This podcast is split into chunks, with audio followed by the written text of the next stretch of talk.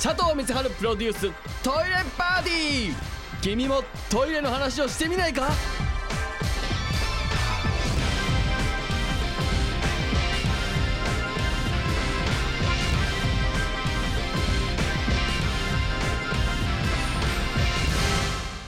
どうも佐藤光晴でございます、えー今日もね楽しくトイレの話をしていきたいなと思ってるわけでございますけれども、えー先週先々週とですね、えーずっとお送りしてきました2013年のトイレ重大ニュース佐藤光晴が考えるトイレ重大ニュースというのをですね、えーお伝えしてまいりました、え5位まで発表が終わっているというですね非常に中途半端な状況でございますけれども、えー一応ざっとおさらいしておきましょうか、えーまあ、10位が中国の農村のトイレの普及率が72%でしたよという話、えーそしてトイレ占領対象の発表がありました。9位、えー8位がおむつのね大人用のおむつの売れ行きがちょっと伸びているという。7位が、えーインドでねトイレを作れというデモが起きたと、まあ、インドのまだ半分が野外排泄をしているというニュースですね。えーそして6位が、えージョルダンの乗り換え案内に都内の700駅のトイレマップがつきましたよという話。そして5位で、えーターゲットシールから性感染症の発見ができる特殊なシールの研究が始まりましたという情報ですね、えーここまでお伝えしていきました。そして、えーせっかくなんでねこの4位から1位も発表していきたいなと思います。4位がですね、えー何週間前にもちょっとお話ししたえー男性が座っておしっこをする座り小便の、えーランキングが発表になりましたということですね。まあ、座り小便の普及率普及率というか、えー男性が座って小便をする、えパーセンテージがですねまあいろいろなデータがあって、えー低いところで言うと、まあ、30%多いところで言うともうほぼ半数の男性が、えー座って、えーおしっこをしているというデータが出ておりまして、まあ、そんな中で、えーどこの都道府県が一番男性が、えー座っておしっこしているかという統計が出たというのが第4位になりますね。1位が大阪2位が東京3位が高知で逆に、えー立ったままする人が多いのが、1位が島根2位が熊本3位が宮崎という。あのまあ、島根熊本宮崎ってそのまあ熊本宮崎なんかやっぱその九州男児っていうね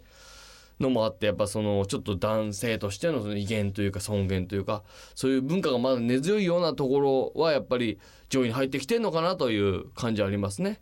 で大阪とか東京っていうのはこの、まあ、都心部になってくるとやっぱりこの奥さんが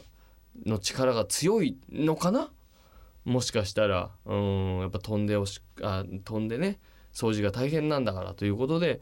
大阪東京なんかは座っておしっこする人が多いということになってきてるようなことが分かる、えーデータなのかなと思います。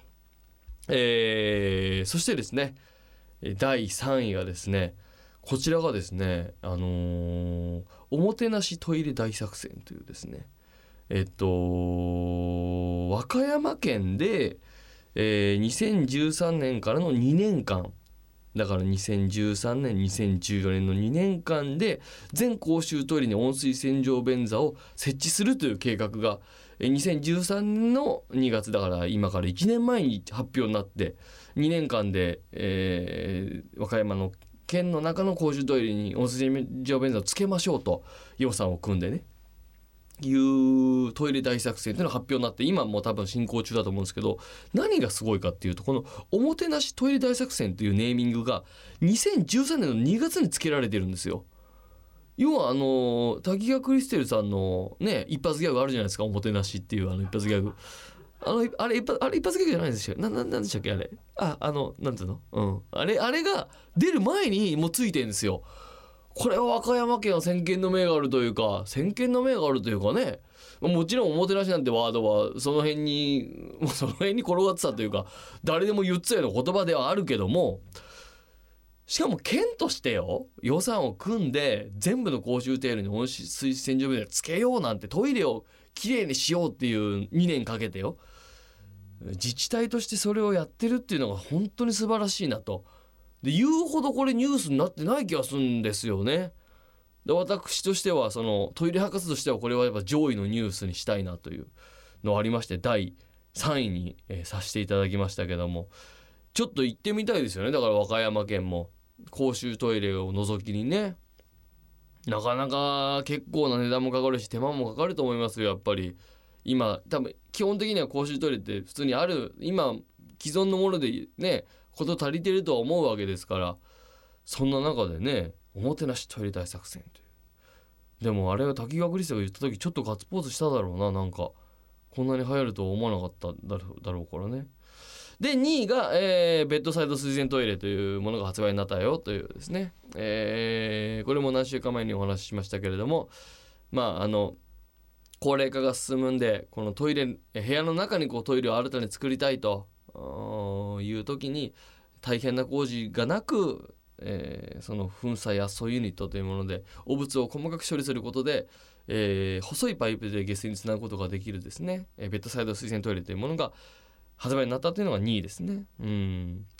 さあ、えーで1位が11月19日にワールドトイレットデーっていうのが、えー制定になった国連が制定しましたよっていうのが1位と。いうことで2013年の重大トイレニュース佐藤が考えるトイレ重大ニュース何週間に分けてね、えー発表できました。1週目で7位まで発表してその後5位まで発表するともうわけわかんないもう全然しかももう2月だし。発表すんなら年末だろっていう感もねなくはないですけれども。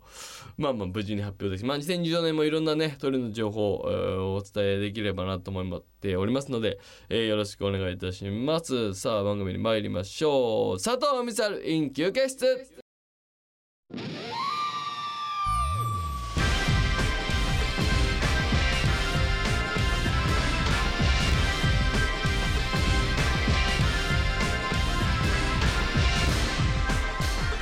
佐藤光晴プロデューストイレパーティー。君もトイレの話をしてみないか？